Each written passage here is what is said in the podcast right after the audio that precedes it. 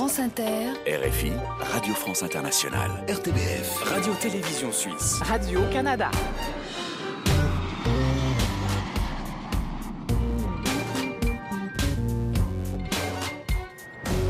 Bonjour à tous, merci pour votre fidélité, bienvenue dans la librairie francophone estivale et dans ce grand voyage à travers les cultures du monde. Confidences, reportages, club francophone et rencontres, voici le sommaire de cette édition. Aujourd'hui dans le club francophone, nous serons dans les écuries de Bartabas pour une rencontre exclusive avec l'artiste plasticien Ernest Pignon-Ernest. Vous entendrez un reportage dans une forêt du Québec, sur une île, avec Christian Guépoliquin. Notre voyage estival vous emmènera à Los Angeles avec Philippe Besson et vous entendrez aussi Oumou Sangaré, star de la musique africaine, et Anthony Delon dans l'entretien de la semaine, le tout dans une ambiance très musicale. Installez-vous, le voyage commence. la librairie francophone estivale. Emmanuel Kérad. Et on démarre cette émission avec La Confidence. Cet été, neuf personnalités vous racontent une anecdote personnelle jamais racontée dans les médias. Si vous en avez manqué, ou si vous avez manqué aussi des émissions, vous pouvez les écouter, les retrouver en podcast balado diffusion sur notre site internet. Aujourd'hui, c'est l'écrivain marseillais René Frény qui vous fait sa confidence. C'est une histoire plutôt comique, insolite. Je travaille depuis 30 ans à la prison des Baumettes et puis il y a des détenus qui me demandent parfois un portable, du chocolat, un peu de whisky. Bon. Et un jour, euh, un détenu me dit, moi, plus qu'une femme, plus que n'importe quoi, je rêve de côte de bœuf. Et donc, je lui dis, je vais essayer de te rentrer ça. Et je vais voir le restaurateur sous mes fenêtres. Et je lui dis, tu me prépares une grosse côte de bœuf, 500 grammes. Donc, il me la prépare. Il l'entoure, non pas dans l'aluminium, parce que ça sonne, oui. mais dans un papier sulfurisé. Et euh, je le mets dans mon cartable. Et arrivé devant les baumettes, je le glisse dans mon, dans mon slip. Et à la fouille, donc on, m'ouvre mon cartable et tout, mais la côte de bœuf était dans mon slip. Ah oui, je passe le portique. C'est gros quand même une côte de bœuf. C'est un demi kilo. Ah bah, dans le et, slip. et donc euh, je commence à traverser le long couloir qui m'amène au bâtiment D. Et là, euh, je devais avoir ce jour-là un slip un peu fatigué. La côte de bœuf se met à glisser et elle tombe de mon pantalon. Donc je me suis un peu accroupi, j'ai fléchi et je marchais, mais j'avais perdu 50 cm. Et je vois arriver le directeur et la surveillante chef qui me voit, mais 50 centimètres de moins qu'eux et qui me disent mais, mais qu'est-ce qui vous est arrivé? Et je dis j'ai fait un tournoi de six avec les jeunes, c'est plus de mon âge, j'ai une déchirure qui me fait très mal. Donc ils m'ont regardé partir et à mesure que je montais les escaliers qui m'amenaient vers le bâtiment D, la côte de bœuf glissait et elle atteignait mon genou et il fallait surtout pas tous les surveillants me regarder monter vers le bâtiment D. Et quand je suis arrivé à l'atelier d'écriture, elle tombait sur moi et je mesurais peut-être 70 cm à ce moment-là. Hein. Je me pliais en deux et j'ai quand même pu sortir cette côte de bœuf, la donner à ce détenu. Et une semaine après, il m'a dit, ça a été le plus beau cadeau de ma vie. Et dix ans après, quand il est sorti de prison, il est venu me voir et il m'a dit, c'était le plus beau cadeau de ma vie. La côte de bœuf, 15 ans après, il s'en souvenait encore. René Frény qui a publié Minuit dans la ville des songes chez Gallimard. Et on part dans une forêt du Québec, sur une île entre le lac des montagnes et la rivière des prairies, avec l'écrivain Christian Guépoliquin, prix France-Québec et prix du gouverneur général.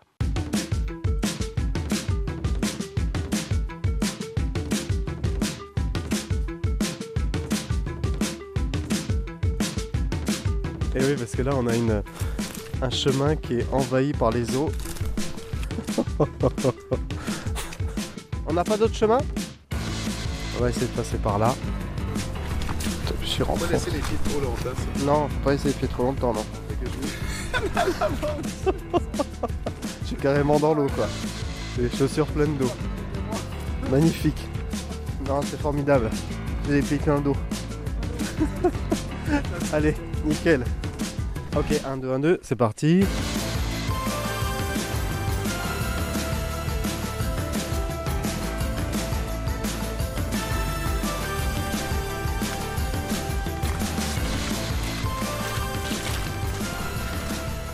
Et bonjour Christian Guépoliquin. Bonjour Emmanuel. Nous sommes dans la forêt de l'île Bizarre, ici au Québec, juste à côté de Montréal, avec un endroit sublime en pleine nature. Absolument, on s'en s'aventurer dans les grands marécages de l'île Bizarre sur des passerelles qui sillonnent euh, les eaux vaseuses mais remplies de vie de- Ouais. du parc de l'île Bizarre. Alors c'est vrai qu'il y a beaucoup d'eau, c'est pour ça que vous entendez l'eau euh, sous nos pas. Euh, on a des flaques, hein, donc on, on essaye de, de slalomer, mais il y a beaucoup beaucoup d'eau autour de nous. Et il y a euh, surtout une nature flamboyante. Absolument, euh, on se rend compte que dans les saisons comme ça, de- que la vie dans les marécages, elle est à toute dimension et à toute échelle. Elle est sous nous dans l'eau, elle est dans les joncs et dans les arbres au-dessus de nous. Alors là, face à nous, on est un peu coincé parce que je vais vous dire la vérité, on a un chemin et puis on a une grande étendue d'eau et euh, je pense qu'on va pas pouvoir passer. Je vais aller voir. On va- Ouais, allez.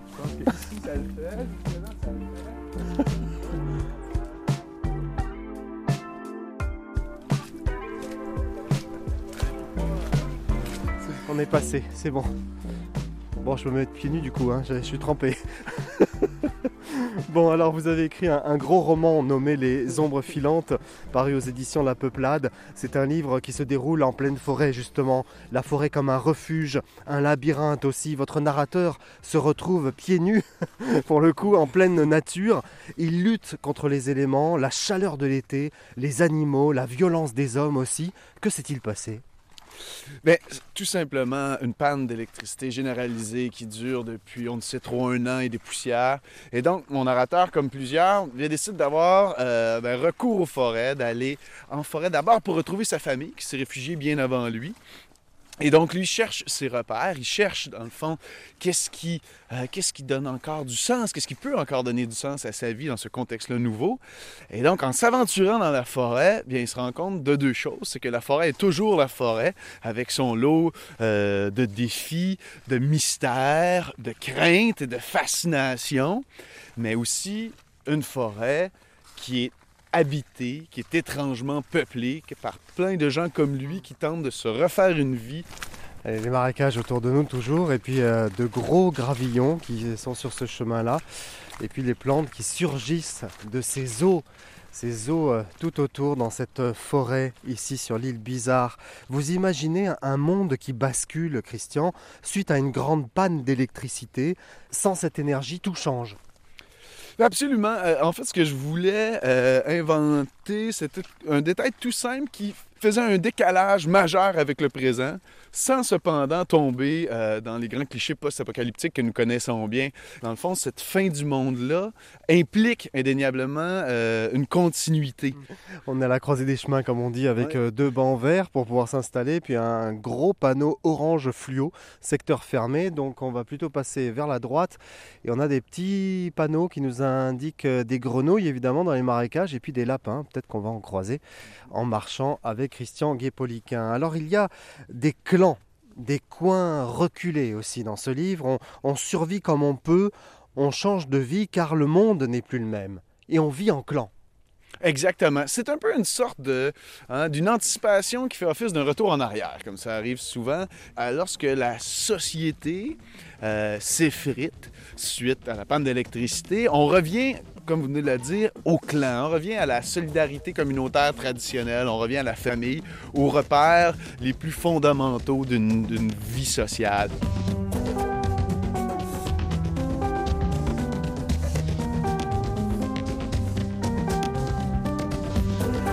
Alors votre narrateur va rencontrer Olio, un gamin de 12 ans qui est tout seul dans cette forêt. Il se trouve au, au bon moment, ces deux-là. Absolument. Euh, où les deux sont à peu près perdus.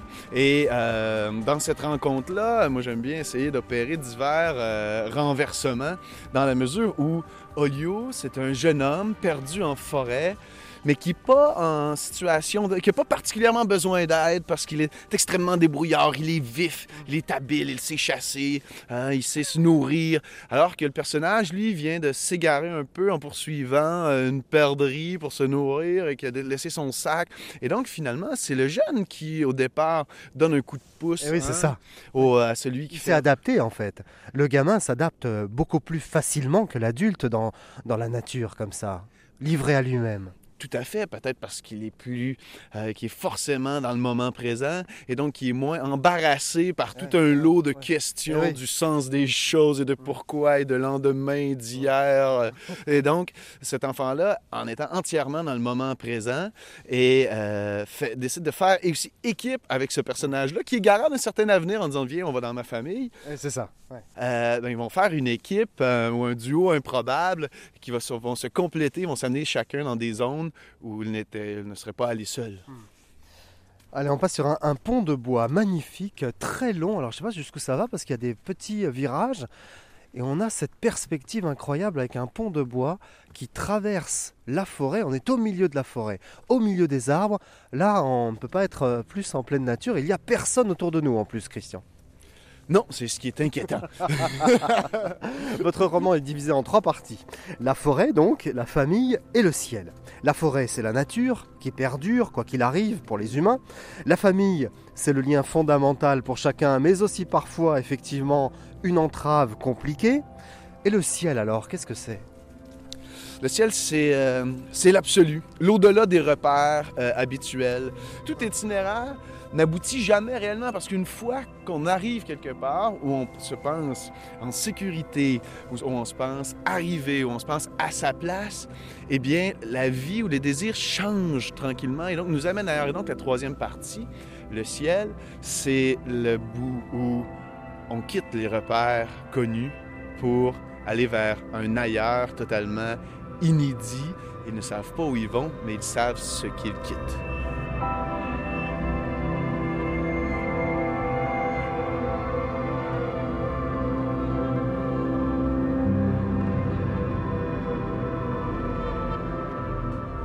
L'homme ne change pas, même en cas de danger ultime, il reste avec ses réflexes égoïstes, violents, etc.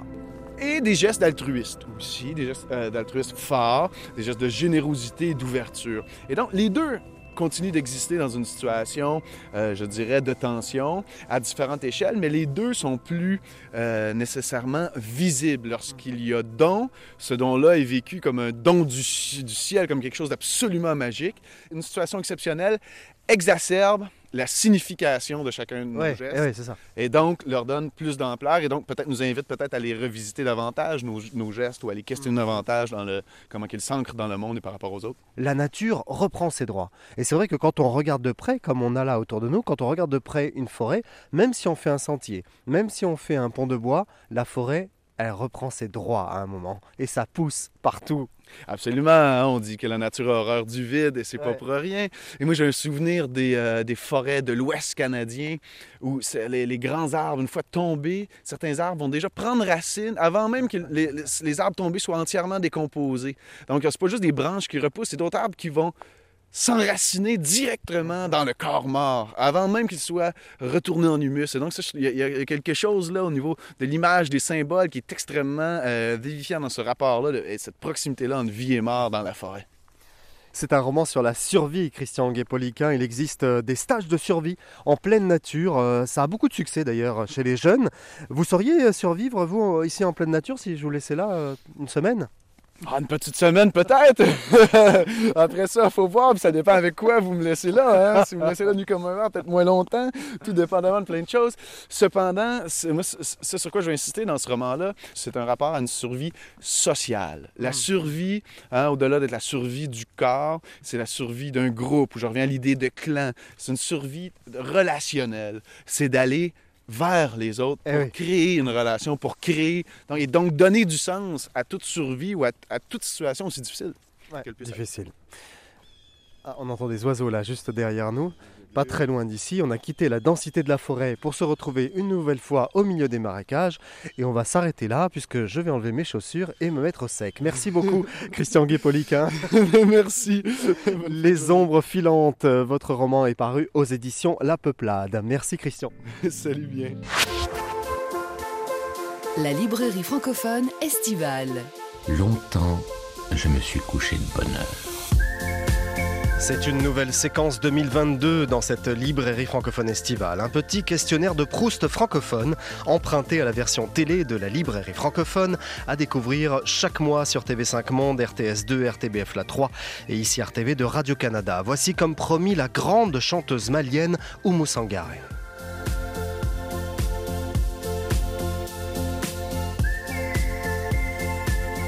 Le disque que vous pouvez écouter en boucle.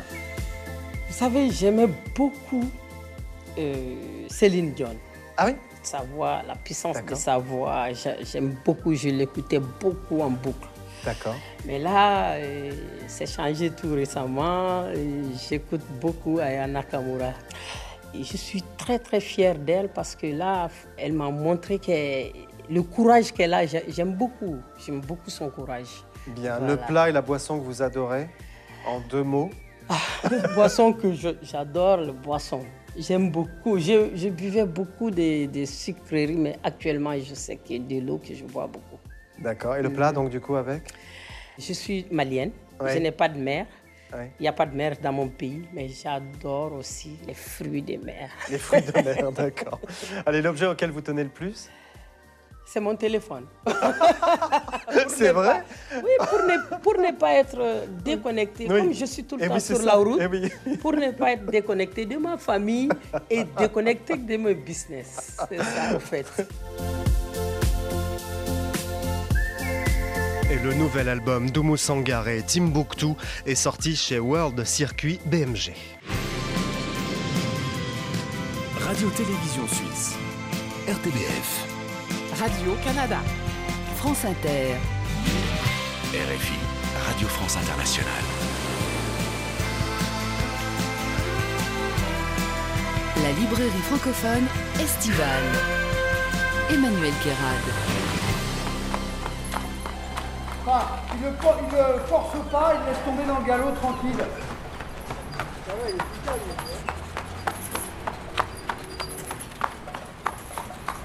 Moi, ce truc qui m'importe aujourd'hui, c'est qu'il rentre dans le tempo.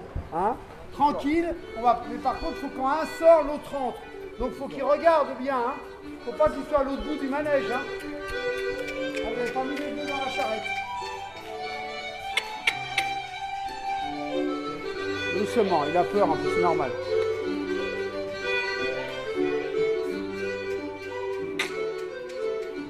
L'idée, c'est que c'est un peu d'éloge pour les chevaux. Donc, ils ont d'un côté, ils rentrent sur scène. Puis de l'autre côté, ils ont accès par les fenêtres euh, dehors quand même pour voir. Et puis surtout, l'idée, ça a toujours été qu'ils voient tout le temps du mouvement, toute la journée. Ils font partie de, la compagnie. C'est-à-dire qu'ils voient les gens. En général, les écuries, c'est dans des endroits un peu isolés. Les chevaux sont un peu isolés dans des boxes. Et puis, ils ne rencontrent l'homme que quand il faut travailler. Alors que nous, l'idée, c'est qu'ils participent à la vie toute la journée. J'allais dire jour et nuit. Il n'y a que la nuit que ça leur appartient vraiment. quoi.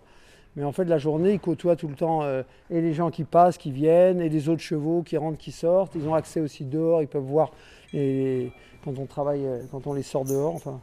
Et puis après, bon, il y a cette architecture un peu particulière, puisque les spectateurs rentrent par un escalier et accèdent au théâtre sur des coursives qui se passent au-dessus des box, un peu comme un choral de taureaux. Hein, donc ils peuvent voir ils voient les box, ils voient les chevaux d'au-dessus. Bon, voilà, le club francophone de Bartabas depuis Aubervilliers en France, au théâtre Zingaro. Bonjour Bartabas. Dans le 9-3, vous voulez dire, à Aubervilliers surtout. Hein la ville de Jacques Ralit, il ne faut pas l'oublier. Bon, c'est votre lieu ici, votre lieu de création, votre lieu de vie. Qu'est-ce qu'il représente ce lieu pour vous? Vous arrivez encore à définir ça? Bah, Comme tu l'as dit, c'est un lieu de vie, hein, parce que c'est le principe de Zingaro, c'est qu'on vit sur notre lieu de travail. Moi, j'ai essayé, enfin, j'ai essayé d'ailleurs, c'est pas du tout une volonté intellectuelle, c'est que quand tu travailles avec des chevaux, euh, c'est un peu comme des enfants, tu es obligé d'être là 24 heures sur 24, parce qu'il peut y avoir un problème à n'importe quel moment de la journée. On va pas travailler, on y est déjà, ou on travaille jamais, ou on travaille tout le temps, selon de quel point de vue on se place. Quoi. bon, pour ce club francophone, vous avez invité un grand artiste plasticien, même si je sais qu'il n'aime pas trop ce mot plasticien, c'est aussi un ami de la librairie francophone c'est Ernest Pignon-Ernest. Ben voilà, Ernest Pignon-Ernest qui est un habitué des lieux, donc il ne les découvre pas parce que ça va faire plus de 30 ans, je pense qu'il connaît les lieux déjà. oui, il y a un compagnonnage, vraiment une complicité, vraiment, une, proximité, une fraternité quasi, vraiment, c'est de cet ordre-là. Vraiment. Je suis très content de vous voir ici, avec Bartabas au milieu des chevaux, au milieu des box. Qu'est-ce que vous faites? Qui êtes-vous finalement, Ernest, si vous n'êtes pas plasticien? Je vous ai jamais posé cette question-là. Moi je, moi, je fais des. Comment je peux résumer Moi, je fais des images, j'essaie d'appréhender des réalités dans toute leur complexité, puis de glisser un élément de fiction dedans, qui doit en quelque sorte euh, révéler ces réalités, exacerber un peu leur potentiel poétique, symbolique, euh, euh, même anthropologique des fois. Voilà, je crée des images.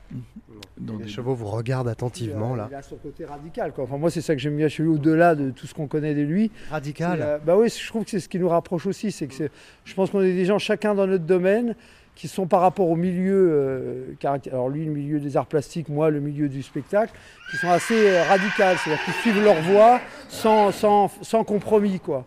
Et moi j'aime bien cette phrase souvent qui, a été prise, euh, on dit il fait politiquement des dessins. Moi quelque part je peux dire je fais politiquement du théâtre, c'est-à-dire que c'est pas dans c'est pas directement dans ce qui est affirmé sur scène, mais c'est le fait même d'exister et, de, de, travailler de cette manière-là, c'est-à-dire en compagnie, euh, un certain rythme de travail qui associe la vie, aussi le rapport humain avec le rapport de travail. Et donc euh, pour moi c'est ça la vraie politique entre guillemets, l'acte politique. Et lui c'est la même chose Dans ce qu'il fait, il y a toujours une réflexion politique avant chaque travail. Ça part pas d'une commande, on dit tiens, il y, a, un lieu marrant, ça serait bien de faire quelque chose, comme souvent ça se fait dans les trucs. Ça part d'une vraie réflexion. Vous êtes d'accord, Ernest? Oui, tout à fait. Il y, a, il y a en commun, entre autres, il y a beaucoup, je crois, beaucoup de choses. J'espère, c'est sûrement ces affinités qui font que je suis là aussi aujourd'hui ou qui m'a invité. Euh, il y a par exemple que ce que nous produisons, le mot n'est pas très joli, ces spectacles ou moins mes images, elles ne disent pas que ce qu'on fait dans le spectacle. Elles sous-entendent euh, des choix existentiels. C'est-à-dire que quand on voit son spectacle, euh, on sait du coup qu'ils vivent ici, qu'il y a une vie collective, des échanges. Et, quand on voit mes images, euh, la, façon dont elles s'inscrivent dans la ville sous-entend un choix par rapport à la ville, par rapport à la société. elles disent plus que ce que nous faisons c'est vrai que vous êtes resté fidèle à votre passion toute votre vie, comme Bartabas d'ailleurs. Et c'est important ça pour vous, les hommes et les femmes qui sont intègres, qui ne se compromettent pas et qui, même s'ils doivent prendre des coups, eh bien, restent fidèles à leur ligne et à leur passion. On, je crois qu'on résiste, ouais. Oui, oui, qu'on résiste. Mais c'est parce que aussi ce que nous faisons, appelle le partage en permanence. Ce intéressant, c'est qu'il y a aussi ce côté, alors ce qui est paradoxal pour lui, normal pour moi, c'est le côté éphémère. dans le spectacle vivant, par principe, c'est éphémère. Ça n'existe que dans la mémoire des gens qui t'ont vu. Quoi. Surtout chez Zingaro, où, chaque spectacle depuis 35 ans est écrit sur mesure pour les chevaux qui sont là et les gens qui sont là. Donc on ne peut pas les reprendre. Donc on, est, on va vraiment au bout de l'éphémère. Quoi. Et son travail aussi, puisque par principe, quand il colle comme ça dans la rue, ça disparaît petit à petit. Et voilà, ça n'existe que dans la mémoire des gens qui l'ont vu, qui ont réfléchi. Euh. Et ça, c'est aussi un point commun, quelque part, que Qui est... ça se transforme, ouais. Complètement. c'est un art qui n'est jamais figé, au final. Et ce caractère éphémère, il intervient dans la, dans la qualité de la réception. Le fait que, que mes images s'annonce comme leur mort est annoncée, c'est-à-dire qu'on la découvre et simultanément, même si on n'y pense pas explicitement, on comprend qu'elles vont disparaître. Et cette mort annoncée, elle fait partie de, la proposition. Elle, intervient dans la réception de l'image autant que ce qui est figuré dans l'image. Alors c'est vrai que les œuvres d'Ernest Pignot-Ernest se décollent, se fragmentent, s'effacent un peu, fusionnent parfois avec les murs des villes. Et puis il y a un dessin, alors juste à l'entrée des écuries, là, Bartabas. Ah bah oui, ça c'est... Ernest qui m'a fait l'honneur de me dessiner avec surtout Zingaro, de dessiner mon cheval mythique. Alors je me rappelle plus l'année, ça date d'il y a au moins à mon avis 25 euh, ans ou plus, non Voilà, sur, euh, sur le bois. Après la mort de Zingaro à New York. Donc euh, voilà, et donc là on voit bien le dessin est en train de petit à petit se décomposer, mais il reste encore, euh, encore assez expressif. Un jour il va disparaître ce dessin, Bartabas. Bah, J'espère le plus tard possible, il en reste encore. Il faudra qu'il en fasse un. Peu comme nous, quoi. le jour il n'y aura plus de dessin, peut-être on arrêtera. Ah, c'est ça, c'est le marqueur. Il sera temps de faire rouler le théâtre. Quoi.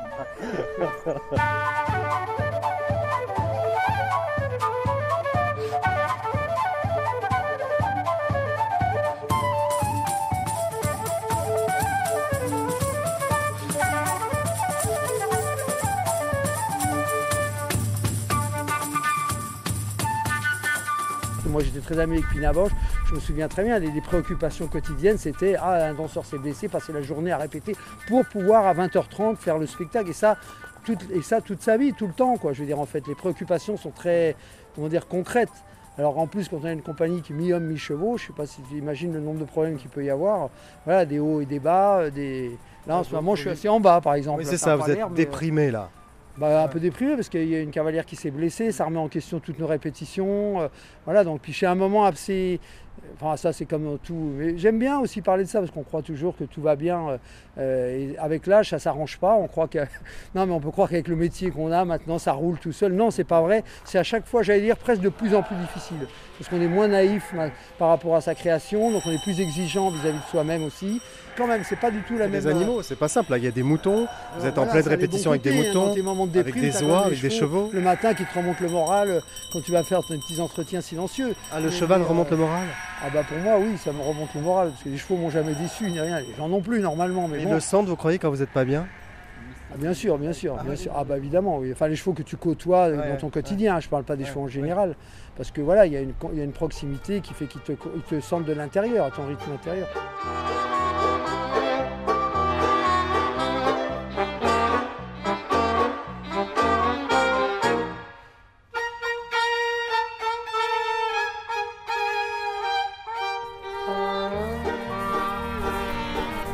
Caravane évidemment, ça Cheval blanc magnifique là à côté de nous.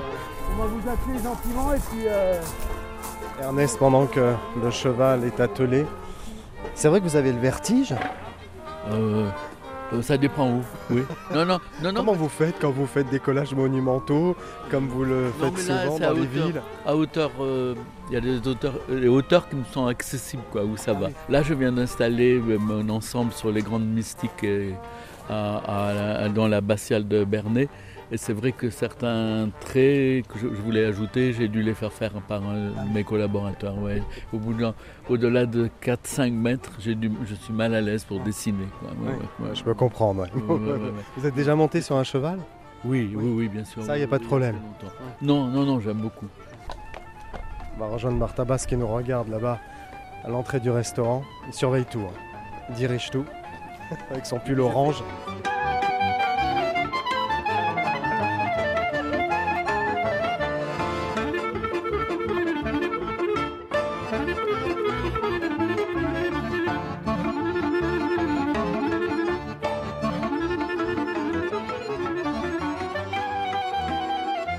Parce que là, on est sur une série des cabarets de l'exil, en fait, donc qui est la forme, euh, la structure qui était à l'origine du théâtre Zingaro, des premiers spectacles du théâtre Zingaro, qui est le théâtre, le cabaret équestre.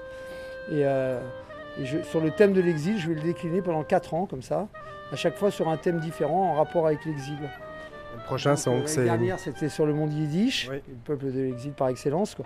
Et, et cette année, c'est sur les Irish Travelers. C'était décliné comment être en, en- en exil dans son propre pays, en fait. Parce que c'est quelque chose d'assez particulier. Les Irish Travelers, c'est des, des nomades qui vivent en caravane, en roulotte, euh, à cheval, enfin qui vivaient un peu moins maintenant, et qui étaient un peu spécialisés dans le travail de l'étain et de la musique, euh, un peu comme les gitans, on va dire, sauf que eux, ce sont les plus anciens habitants de l'Irlande, en fait. Génétiquement, ils sont aperçus que c'était les plus proches vraiment des Celtes d'origine de l'Irlande. Et le paradoxe, c'est qu'ils sont un peu victimes d'un espèce d'apartheid non dit en Irlande, une espèce de racisme, il faut bien le dire. Quoi. Derrière ça, il y a évidemment le mode de vie. Quoi. Et en même temps, c'est un petit clin d'œil à la vie de Zingaro, parce que là, on a arrêté de tourner, mais pendant 35 ans, on était un peu des travelers dans la culture, puisqu'on on vivait en caravane, on vit toujours en caravane, tout- et on se déplaçait de ville en ville. Vous aimez aussi cet euh, esprit de tribu, euh, Ernest Mignon, Ernest. Vous avez tous les deux cette dimension humaniste, avoir des compagnons de route, vivre des aventures humaines, créer une sorte de tribu. C'est ça, je disais tout à l'heure de partage, ce sont des aventures sociales, humaines. Chaque fois, moi quand je pars euh, réaliser des images euh, dans un bidonville de Soweto ou quand je suis parti en faire au Chili, il y, a- il y a quelque chose de cet ordre. Bon, voilà, avec ce cheval là qui tourne et ce chariot avec des cloches magnifiques. Parce qu'on doit tester le son. des Allez, on va tester le son avec vous. Et on va hein. terminer euh, dans ce restaurant magnifique, très coloré, plein d'objets. Il y a des objets partout, du sol au plafond. Bon, merci beaucoup Bartabas de nous avoir accueillis ici à Aubervilliers au théâtre équestre Zingaro, d'avoir invité aussi Ernest Pignon Ernest dans ce club francophone. Merci à vous. Écoutez, ce fut un plaisir, cher ami. Hein À bientôt. Hein. voilà. Vous êtes un habitué Attends, on maintenant. va écouter les cloches. voir. On va, On se va écouter on va les cloches, allez. là, façon. On vient toujours ici avec plaisir. Vraiment. Merci Ernest, merci beaucoup. Merci pour votre fidélité. Merci.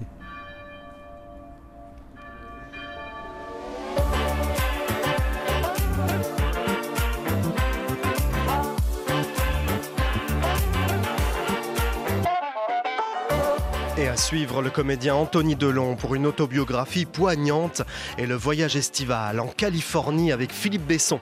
Avant cela, voici le nouveau titre de Gaël Faye. Restez avec nous. Bel été à tous.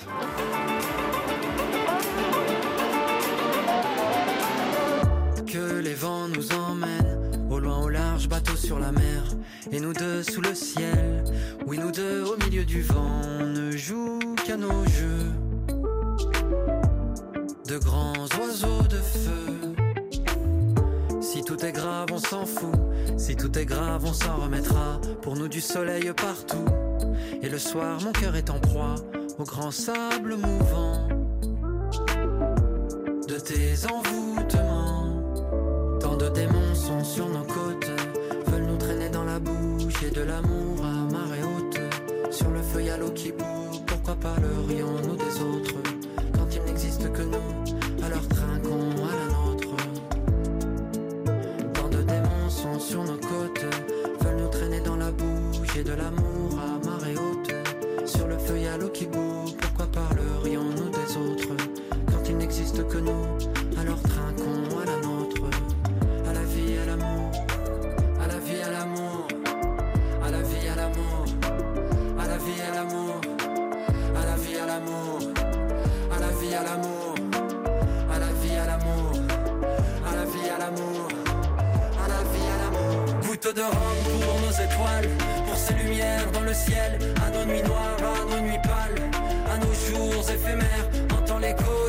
je t'aime dans le sillage de tous mes mots. Regarde les démons que l'on sème à courir après l'aube. J'ai de l'amour à marée haute. Oh mon amour, oh mon extase. Fuyons les diables sur nos côtes. Danger l'eau qui bout sur le gaz. Mon cœur un puits de pétrole qui brûle. Pour toi qui donne sens à mes jours. Alors de l'aube au crépuscule.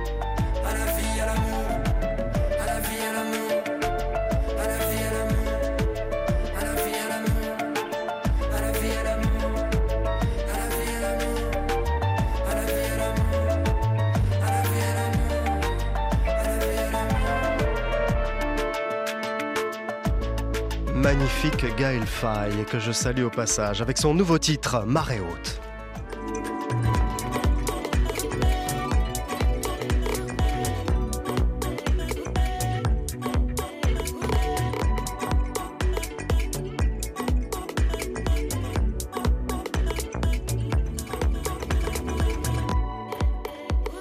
La librairie francophone estivale.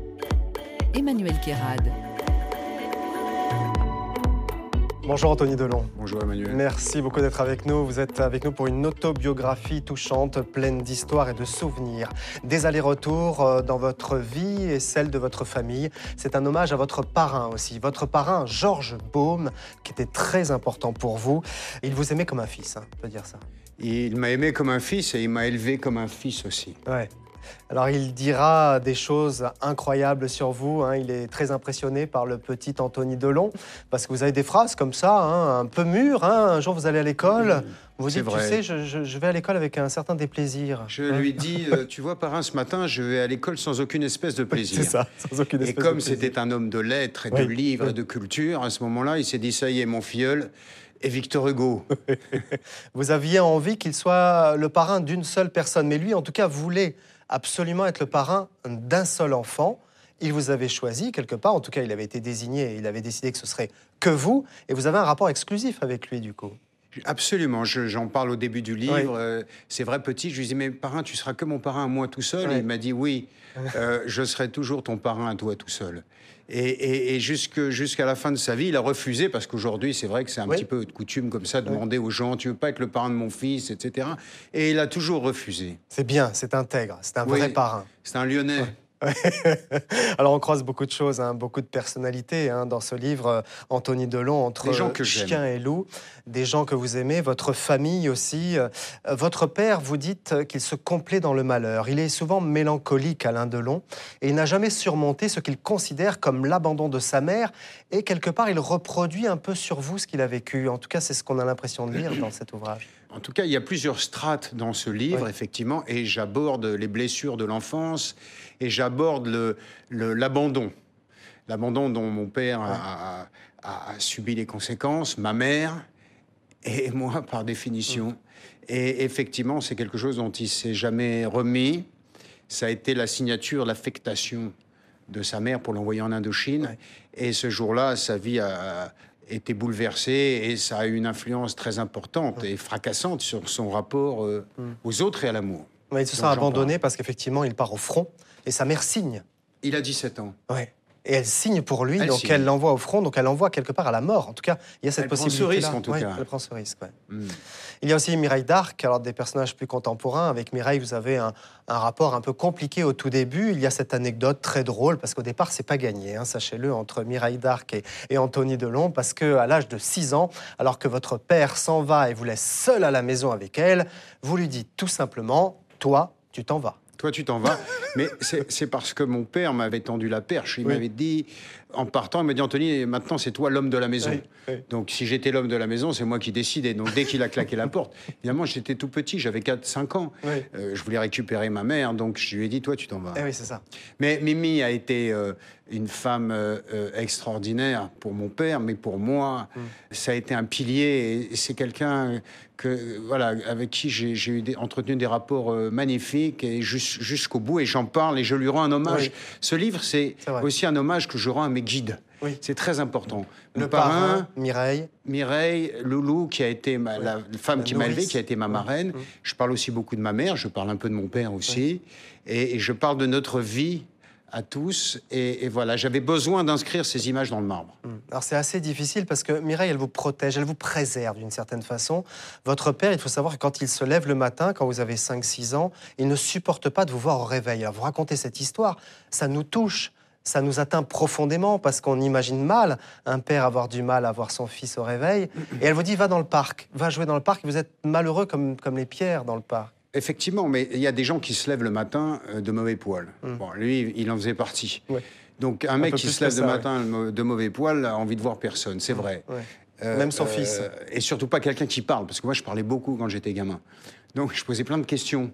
Les enfants, ils n'ont pas le sens de l'heure. Tu te réveilles, mais moi je suis debout depuis déjà 3 ou 4 heures, donc ouais, je suis en pleine, euh, en pleine accélération. Donc effectivement, j'ai appris la solitude dans le parc en parlant aux arbres et, et en réfléchissant à l'incompris de Comme Chiné que m'avait fait découvrir mon parrain. Je, je- je dis les choses sans farde, euh, en, en disant la vérité. Mais ce que je veux dire, c'est que oui, c'est un livre. Encore une fois, euh, euh, euh, quand on est, victime d'abandon, et, on en a parlé tout à l'heure, de, cette brisure, cette déchirure avec la mère, si vous voulez, on, a, on reproduit. Alors, euh, sans vouloir prendre sa défense, c'est humain, c'est naturel, c'est comme ça.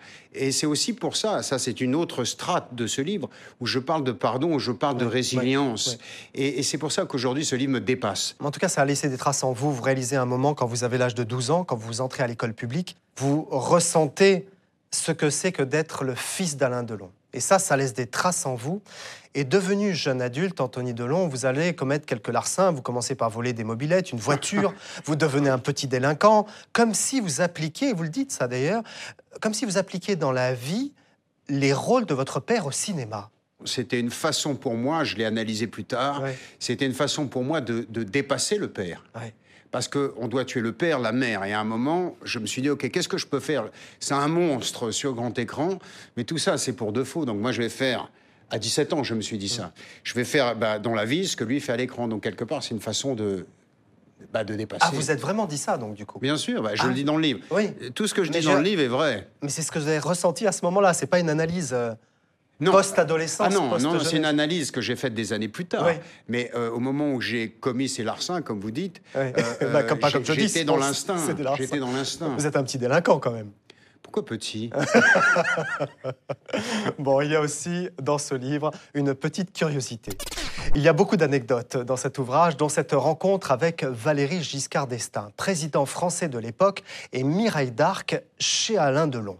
Vous racontez cette histoire, votre père arrive chez lui, il surprend Mireille d'Arc et le président de la République, et il dit au président de s'en aller.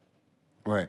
Alors, racontez pas toutes les anecdotes. C'est vrai qu'il y en a Non, beaucoup, mais si on les raconte toutes, euh, oui, vrai. on saura tout du bouquin. Mais c'est vrai, oui, absolument. Il est rentré. Enfin, il a surpris. Soyez précis. Il a surpris comment? Ils étaient en train de prendre le thé. Oui. Ils n'étaient pas. Non. Mais, Mais- il était là sans. euh, Giscard était là sans que mon père soit au courant. Et effectivement, quand il est rentré, il lui a dit Monsieur, je vous demanderai de sortir. Oui. Je ne reçois chez moi que les gens que j'invite. Alors, on va arrêter de raconter toutes les anecdotes. Vous dites souffrir aussi du syndrome de l'abandon, ce Bien qui sûr. vous conduit à, à provoquer des conflits avec les gens qui vous aiment. Parce que vous dites, bah voilà, comme ça, euh, Avec les femmes notamment. voilà, je sais que ce ne seront pas les bonnes personnes pour moi. Parce que quand on souffre d'un syndrome d'abandon, euh, effectivement, euh, euh, en tant qu'homme, femme sûrement aussi, voilà, on a tendance à vouloir provoquer des conflits. Ouais. En fait, c'est pour pousser l'autre à nous quitter, Eh, mais en se demandant, en se disant, non, euh, je veux voir jusqu'où il va tenir et voir à quel point il m'aime. Mais c'est la peur d'être abandonné. Tout ça est très complexe. Anthony Delon, vous écrivez vers la fin du livre Je me fous d'être en décalage avec le monde dans lequel je vis. J'assume cette solitude et trop souvent même cette douleur de me demander ce que je fais là. Je tombe et me relève, je vacille parfois, tentant de combiner sens pratique, pragmatique et désir d'une vie en dehors des voies qui me sont imposées. Je fais tout pour rester honnête avec moi-même. C'est important de rester C'est honnête la maturité, avec soi. ça. Vous êtes arrivé à D'abord avec les autres, ensuite, bien sûr. Euh, Je sais plus quoi dire du coup. Vous, avez lu ça, c'est pas mal lu, hein, c'est bien lu même. Euh, euh, comment dire je, je- En écrivant ce livre, je me suis rendu compte aussi que que je ne m'aimais pas assez, Ouais, en tout ouais, cas pas suffisamment. Euh, et c'est important de s'aimer pas au sens narcissique, égocentrique, mais de s'aimer, ça veut dire de prendre soin de soi. Et c'est quelque chose que je ne savais pas faire. J'apprends encore aujourd'hui. Donc je tombe, je me relève, j'avance et j'essaye de d'aller vers la lumière. Et c'est tout vous finalement cette phrase, ces dernières C'est phrases. moi. Hein, c'est Mais vous je me relève toujours. C'est bien, continuez. Merci, Merci. Anthony Delon. Merci beaucoup. Merci beaucoup. La librairie francophone estivale. Et c'est l'heure du voyage estival. Chaque semaine, un artiste ou un auteur raconte un voyage qu'il a marqué dans sa vie à partir d'un lieu qui lui fait penser à ce voyage. Aujourd'hui, nous avons été à Hier-les-Palmiers avec Philippe Besson pour évoquer Los Angeles et ses palmiers. On se met dans l'ambiance avec la musique californienne des Red Hot Chili Peppers.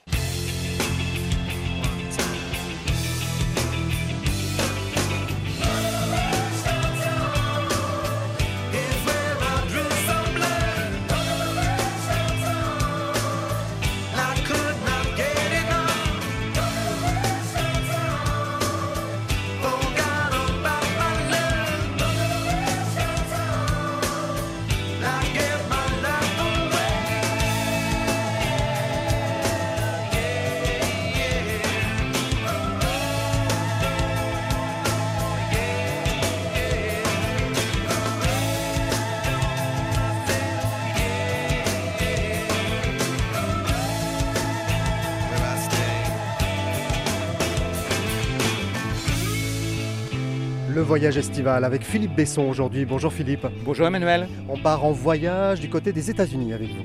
Oui, je vous emmène à Los Angeles, qui est une ville que j'ai euh, découverte une première fois en 2000 et à laquelle j'ai à peu près rien compris. J'ai trouvé ça trop grand, euh, je ne voyais pas où était le début, la fin, le milieu, bon. Et, euh, et donc ça m'a pas donné envie d'y revenir. Et puis les, les hasards de la vie font que j'y suis retourné euh, en 2007 euh, avec, euh, avec un ami.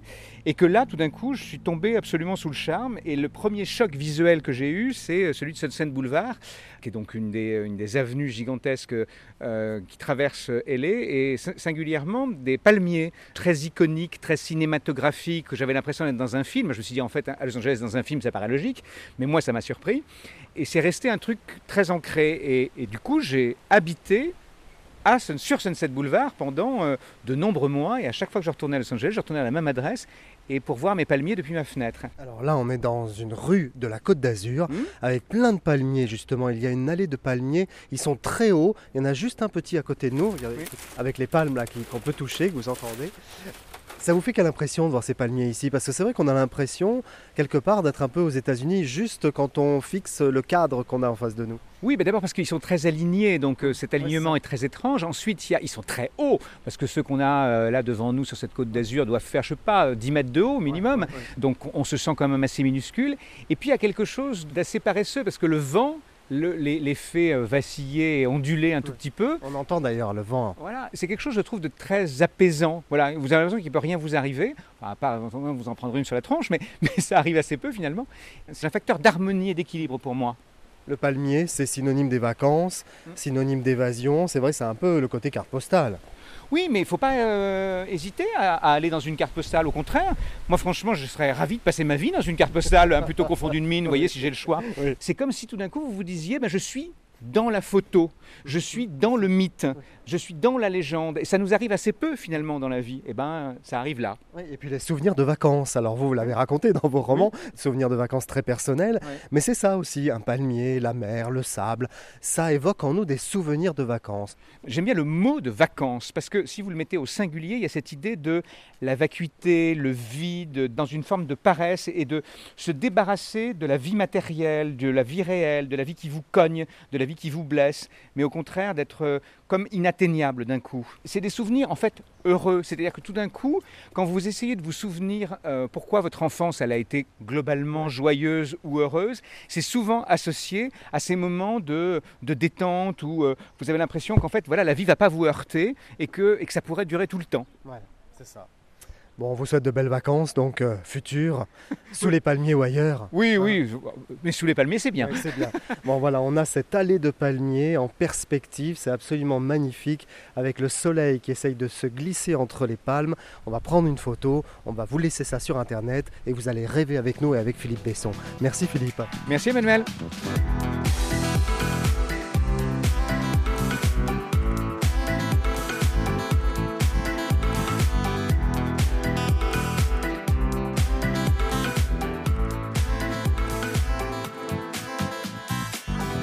Ouvrage de Philippe Besson, Paris-Briançon, ça se passe dans un train, c'est un très bon roman il est paru chez Julliard.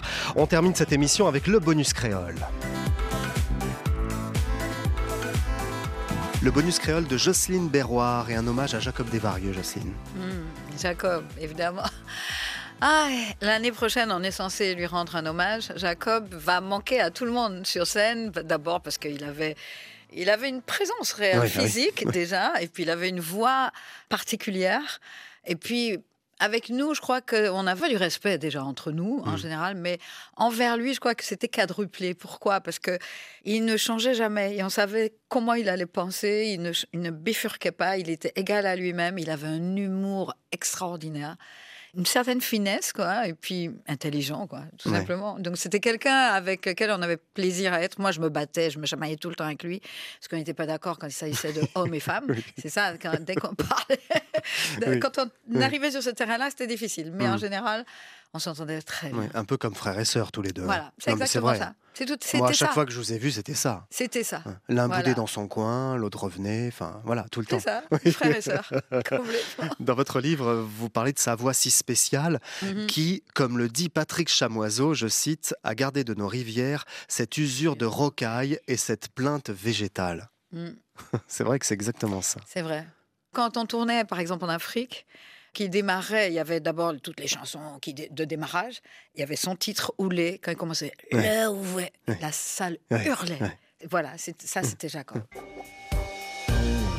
Et c'est la fin de cette édition. Je vous retrouve sur Facebook, Twitter et Instagram pour communiquer avec vous. À la rédaction, Jean-Philippe Verret de France Inter avec Émilie Pasquier et les équipes de la RTBF, de Radio-Canada, de la RTS et de RFI. David Le Prince avec Anne-Laure Cochet à la réalisation. La semaine prochaine, émission spéciale à La Réunion avec plein d'invités et de reportages.